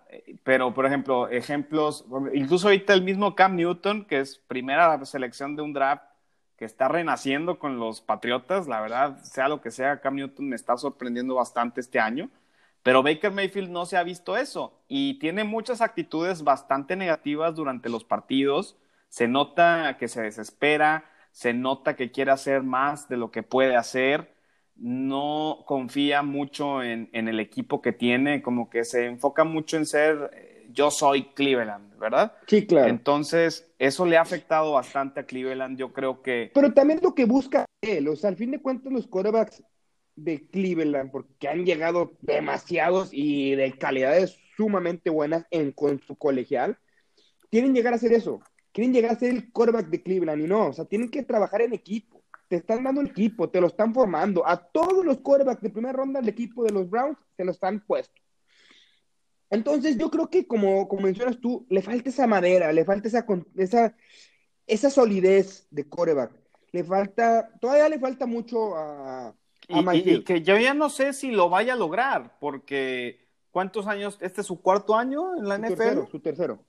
¿Su tercer año? Eh, eh, yo digo, no, yo no he visto na, ninguna algo que dices, bueno, eh, lo logró aquí, veo que puede. No, sigue así, sigue, sigue estable, sigue, sigue, igual, sigue, en la misma línea. Entonces, y, y, más desde la temporada pasada que le trajeron un equipazo, le armaron un equipo para, ¿sabes qué? Es momento de que Cleveland haga lo que toda su fanaticada, que pues bueno, supongo que es bastante reducida porque ve cómo batallamos para conseguir a un fan de ellos. Pero bueno, eh, eh, nos tocó bailar con esta y como lo repetimos, hay que ganar. Hay que ganar este juego. no hay excusas. Es en casa, con nuestra gente. Exacto. Eh, domingo, tienes... recordarle al auditorio, domingo al mediodía, en el Estadio de los Vaqueros. Ahí nada más te das una idea de lo poco atractivo que es para las televisoras este partido, que aunque los Cowboys tienen un rating impresionante, que desde la semana pasada y el juego de Rams rompimos récords en audiencia para los partidos, de todas maneras, este, pues no, ¿qué te digo? Nos pusieron en el slot de las 12, obviamente nosotros lo vamos a ver, vamos a apoyar como siempre, pero eh, eh, es, es, este, el de Atlanta y este, y creo que hay un juego más que es a las 12 y fuera de eso son puros juegos de 3 de la tarde o de prime time. Entonces, claro. vamos a ver de qué está hecho Cleveland. Eh, yo no creo que vamos a paliar a Cleveland tampoco porque ciertas de sus puntos buenos, los clave que tiene Cleveland, este, hay, Ahí está el perro de Iván, no pasa nada, no te preocupes. Mi perro aquí anda batallando. Este... Pero sí, o sea, la verdad de las cosas es que no tenemos por qué batallar, o sea, no tiene por qué batallar los vaqueros. Ahora, lo único que a mí me preocupa, lo único que a mí Seguimos a lo mismo, ¿eh? Sí. Vamos a lo mismo. Perdón que te interrumpa, pero es contra Los Ángeles no debimos de haber batallado. Contra Atlanta no debimos de haber batallado. Contra Seattle sabíamos que íbamos a batallar porque el juego era así pero eh, hay, más, hay más experiencia en, los jugadores, hay más actitud, hay una mejor conjunción como equipo por parte de Dallas, aún y con todos los errores que se han cometido recientemente. Yo creo que, ¿cómo te explico? No estoy preocupado por este juego, como igual no voy a estar preocupado por el juego de la siguiente semana. ESPN fue claro también en su, en su análisis de estadísticas que, que, ya mencionamos en el primer episodio de este podcast. Este juego se va a ganar. Sí, claro. Tampoco estoy completamente confiado porque los errores es lo que nos ha costado todos los juegos que hemos perdido esta temporada. errores. Sí, porque claro. no ha sido porque no podamos, porque los puntos los hemos hecho. Los puntos ahí están. Sí, no, y de hecho, de hecho, lo único que, como te vuelvo a repetir, lo único que a mí me preocupa un poco es que va a ser la primera vez que los vaqueros se, enfrentan a un equipo que es totalmente corredor. No nos hemos enfrentado con un corredor o con una o con un, con un, con un equipo de corredores fuertes que corran la bola, que se dedican a ¿para qué? Para que Mayfield se siente tranquilo para poder lanzar. Esa es la única preocupación. No es una preocupación que te diga, amigo, se va a perder, amigo, estamos, es una preocupación grande, no lo es. Más sin embargo, sí es preocupante y sí hay que tomar nota de eso. ¿Por qué? Porque es la primera vez en tres semanas que los vaqueros se van a enfrentar a un equipo corredor. Que los dos corredores que mencionamos, en estos tres juegos, en estos tres juegos han tenido más de 500 yardas entre los dos. Entonces, es un equipo explosivo corriendo. Me preocupa nuestros linebackers, pero con nuestra línea defensiva, que al fin de cuentas saca la chamba, entonces no tiene que haber ningún problema. Pero es lo único, lo único que yo veo preocupante para este partido. Lo único. De ahí en fuera, como dices tú, se debe apalear. Digo, a lo mejor no pero sí para el tercer, tercer, cuarto, cuarto, cuarto, ya estar definido el juego estar definido. Yo ya estoy, yo estoy esperando un, cambio y sobre todo por el rival. Yo sí espero que este juego no vamos a tener que venir desde atrás, aunque pues bueno, eh, ya, ya no quiero decir nada porque también, déjame te recuerdo, no es el mismo, no es el mismo equipo de Dallas porque no está Garrett, ¿verdad? Queremos tratar de ver ese enfoque desde que, bueno, la, la mano del coach se debe de ver, pero este es el típico juego que Dallas pierde. El juego fácil. El juego que se tenía que ganar es el que pierde. Pero aquí es donde vamos a empezar a ver ciertas actitudes del nuevo staff de coaches Eh, vamos a ver cómo vienen los jugadores también de actitud. Eh, entiendo que ha sido un golpe fuerte haber perdido contra Seattle, lo entiendo, pero es una oportunidad excelente para poder eh, agarrar buen camino.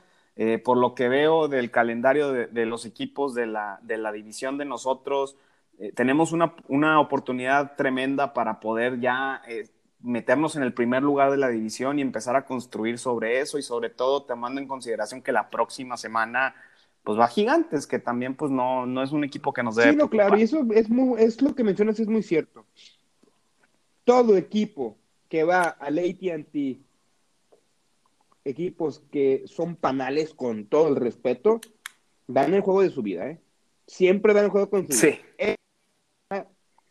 Jason Garrett. Ahora. Y que hay que, y hay que seguir cuidando también el detalle de que pues tomar en consideración que a lo mejor no han producido lo que se espera en el último, desde el año pasado, esos receptores que tienen. Bueno, no hay que olvidar la pachanga que tenemos nosotros en, la, secundaria, que por ahí, y, bueno, no nos ha tocado probar ahora sí esa línea defensiva que tanto presumimos al inicio de la temporada. Eh, eh, también debe de haber ahí un factor del por qué no nos han corrido como nos corrían en el pasado. Se debe de estar reflejando, pero este es el primer rival fuerte por tierra que nos va a tocar enfrentar este año, porque vienen otros más potentes. Pero aquí es donde nos vamos a dar cuenta en, lo que, viene. estamos hecho en la cuestión de en la línea defensiva. ¿Por qué? Porque ahorita estamos reventando, eh, anteriormente reventamos al perímetro porque es donde nos han hecho daño y que los tres equipos que hemos jugado es su fuerte, estar lanzando la bola. Pero ahorita nos va a tocar esto, pero digo, al fin de cuentas, a pesar de que siempre se, en AT&T los equipos contrarios se levantan muy, muy, muy canijo, que, pero eso es en épocas de garre. Ya necesitamos ver ese head coach diciendo, sea el equipo que sea, me la voy a jugar en cuarta, voy a hacer esto, o sea, que se va la misma agresividad que ha hecho estos tres juegos, que en algunos le ha salido y que en otros no le ha salido, pero esa misma agresividad que, que, o que ha fomentado McCarthy, la quiero ver yo contra los Browns. Yo quiero, yo me quiero claro. el mío tiempo Quiero ir, y quiero ir abriendo mi primera cerveza e ir ganando 21-0 o arriba de 14 puntos. O sea. Sí, y quiero ver también eh, eh, eh, cómo, se explica, o sea, como, como dices, o sea, estar tranquilos. este es un, juego que se propicia para poder estar tranquilos, esperemos. Es, es, eso, e, e, eso yo creo que es el punto que a lo mejor también puede ser un impacto positivo para el equipo, no estar atrás en el marcador, digo, a lo mejor puedes estar en alguna ocasión una serie abajo, pero reponerte, componer el camino, hacer las cosas bien, eso, de eso se trata. o sea. De eso se trata este juego, demostrar por qué al inicio de la temporada Dallas era un candidato para llegar al Super Bowl, que ahorita, lamentablemente, hasta estas tres semanas no lo ha demostrado. Sí, claro que no. Pero este es el, este es el juego perfecto para demostrarlo, o sea, tienes que hacerlo y tienes que jugártela y, y, sí, con la misma agresividad, no, no, no, no quitar el dedo del renglón, seguir eh, eh, jugándotela en cuarta. Yo quiero ver una actitud muy parecida a la que yo le vi a Kansas City este lunes por la noche que vimos. Kansas City estaba paleando a Baltimore y Kansas City seguía atacando. Seguía, no quiero que ya cuando vas ganando por 10, 15 puntos, ah, empieces a correr, que te quieras quedar ahí o que ya faltan dos minutos, pues nada más. tú eso, compadre. Tú deja que ya vayas ganando, ¿no? Que empecemos igual, que empiece el primera ofensiva de los vaqueros y corriendo en primera, corriendo en segunda, lanzando en tercera, corriendo en primera, o sea, corriendo. O sea, no quiero ver eso. así como empezaste con Seattle, Rams y Falcon, así tienes que empezar con Cleveland. No porque es un rival débil, le vas a dar la oportunidad de que se crezca, porque eso era lo que pasaba con Jason Garrett. ¿Qué pasaba? Le dabas la oportunidad al rival. Eso era lo que pasaba. Le dabas la oportunidad de crecerse. Ahora no puede ser eso.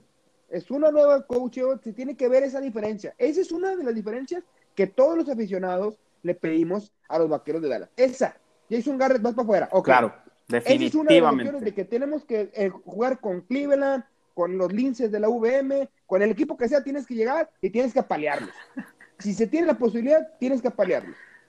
Entonces, Definitivo. No, te puedo decir que no. hay más, bien. no hay más que hablar de este partido. Yo creo que no hay que preocuparnos, se debe de ganar, se debe ganar fácil, que esperemos que el, que el cocheo se vea, que en el marcador se vea el cocheo y el jugador reflejado. Y yo creo que es todo, amigo. Y sí, no, digo, vamos a, vamos a tratar de nada más eh, sí ser un poquito. La línea ahorita nos pone cinco puntos favorito en Las Vegas. O sea, entonces Las Vegas está esperando que Dallas gane por más de cinco puntos este partido, en teoría, en papel. Y pues bueno, yo creo que también las altas van a darse. No creo que, estemos pensando en un juego de bajas. Eh, sí veo arriba de 50 puntos, 40, arriba de 45 puntos por parte de los dos equipos. Yo creo que son bastante posibles y que sucedan. Me estoy yendo hasta muy conservador con ese, con ese pequeño pronóstico. Y antes de que iniciemos para ver el pronóstico, cómo vemos que pudiera llegar a ser el marcador, dime quién es el jugador a seguir de Cleveland, de quién nos tenemos que cuidar. Yo siento, y, te lo repito, yo creo que de su corredor Charles. Yo creo que ese es, él es el, el eslabón más fuerte de Cleveland. Y con la incertidumbre que se viven los vaqueros, yo siento que de la incertidumbre que se viven los vaqueros en un equipo terrestre, yo creo que él es el jugador que hay que ver. ¿Por qué? Porque los últimos tres juegos ha corrido espectacularmente. Los tres juegos ha tenido las 100 yardas. El, juego, el partido pasado eh, tiene un promedio de 5 yardas por acarreo, güey. Aguas. 5 yardas por acarreo, más de 100 yardas. Creo que dos touchdowns. Entonces, que también hay que tomar en consideración contra quién jugó. Claro, sí, claro. Hay que ser realistas, hay que ser realistas. Su jugador estrella en la línea defensiva de Washington se les lesionó durante el partido. Sí, no, claro, es un hecho. O sea, yo creo que a sí. fin de cuentas, como te digo, o sea, su, para ser exacto, 5.7 por acarreo, dos touchdowns. O sea, el corredor, el, el Karim Hunt más de 50 yardas o 50 yardas. O sea, estás hablando de que sacaron un promedio de casi 160 yardas por, por, ambos corredores. O sea, hay que cuidarnos. Yo, yo siento que es su terrestre, pero sobre todo el jugador clave es Chaps. ¿Y sabes qué? Hunt no lo meten tanto por su problema, lo siguen, lo siguen reservando. Juega, pero siguen reservando. Pero ahorita el que hay que cuidarnos es de Chaps. Y también yo creo que un punto bien importante a considerar, eh, perdón por los nombres, es, su línea defensiva, sus, eh, edges, los, que se encargan de hacer los sacks. Hay que tener mucho cuidado con ellos porque también, como dices, hubo cinco eh, cambios de posesión provocados por su defensiva y nuestra línea ofensiva sigue siendo una preocupación mientras no regresen los lesionados. Si juega Tyron Smith, a lo mejor y me puedo sentir un poquito más tranquilo, pero de todas maneras, digo, no lo comentamos durante el análisis y lo de las noticias que platicamos hace rato.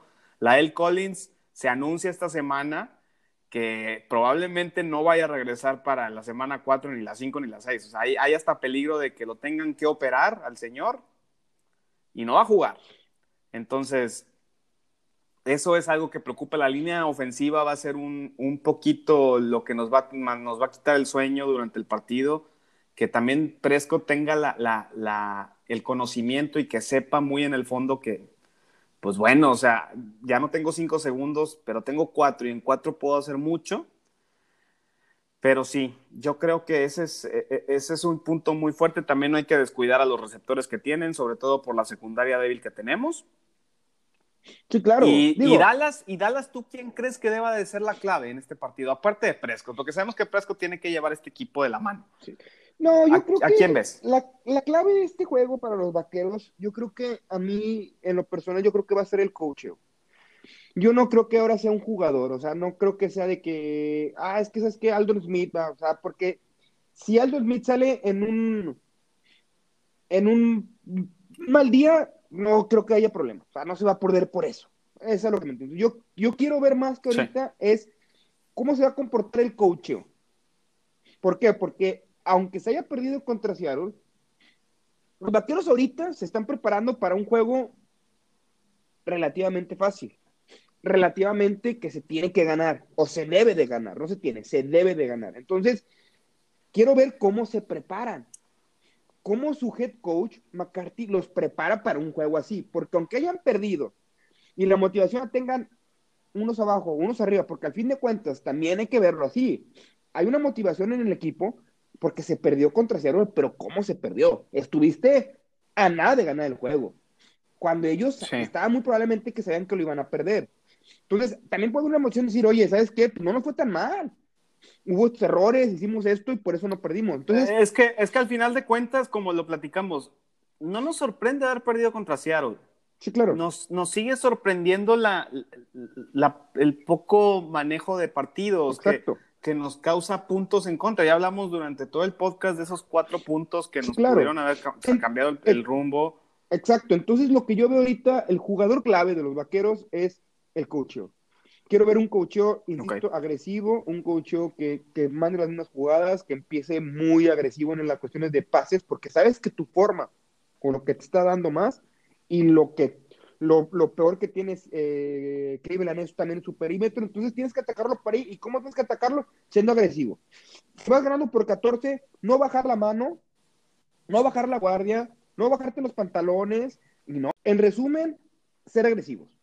El cocheo tiene que ser agresivo y yo creo que esa es, la clave de los vaqueros. Quiero ver ese cambio, quiero ver esa, esa actitud del cocheo. No quiero ver lo mismo con Jason Garrett, quiero ver esa actitud. Eso es lo que yo siento que es la clave en este juego. Definitivamente, no, no, lo pudiste haber dicho mejor. Ya para, yo creo que ir cerrando ya el tema de los Browns. Pronóstico, échalo.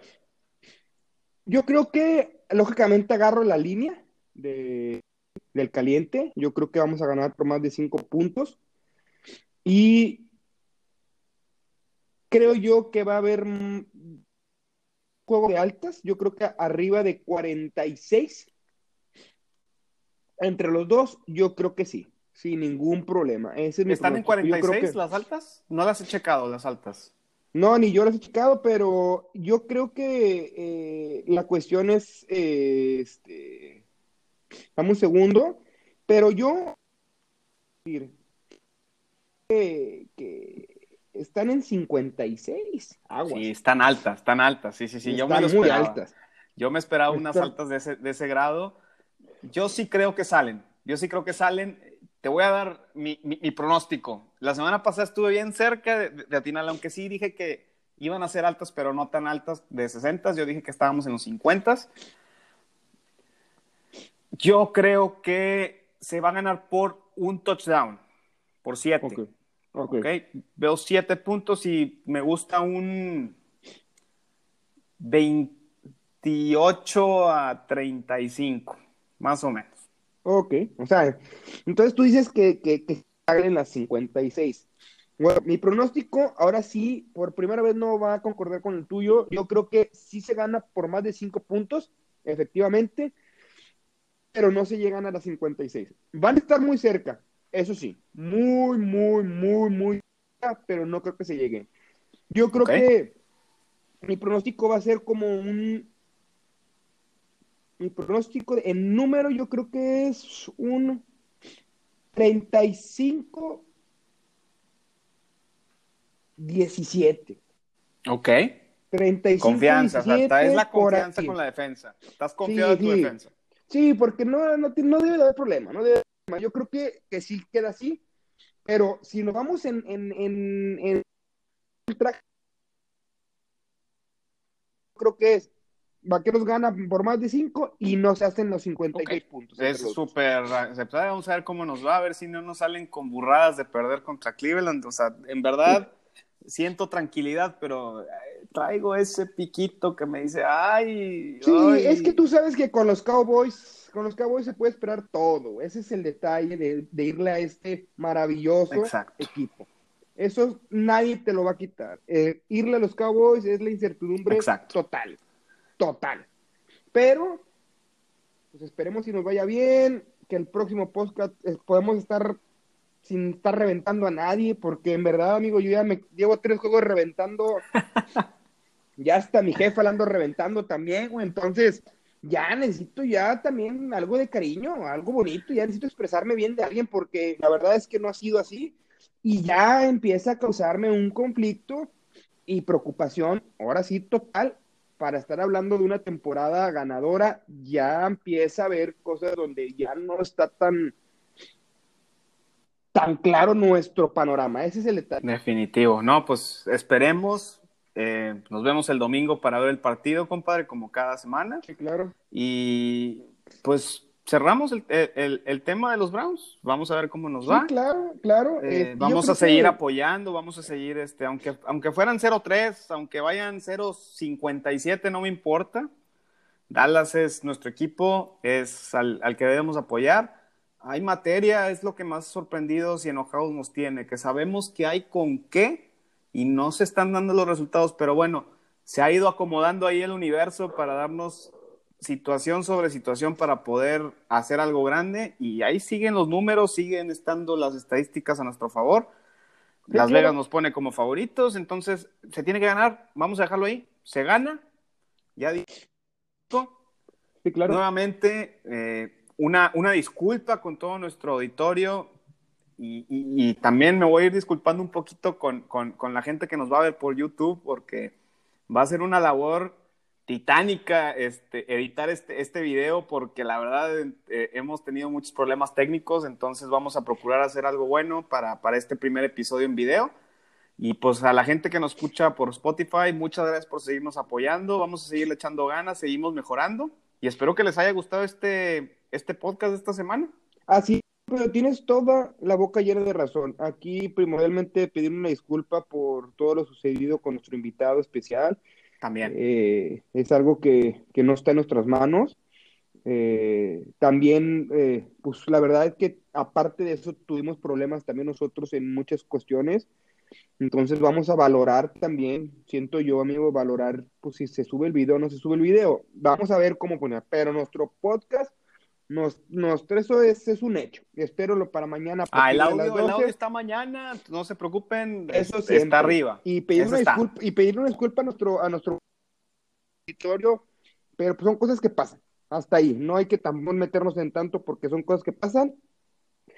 Y, y pues bueno, a valorar lo del video y, y, nuestros pronósticos. Esperemos esta semana, por favor, la próxima podcast sea felicidad y felicidad y felicidad y pura felicidad.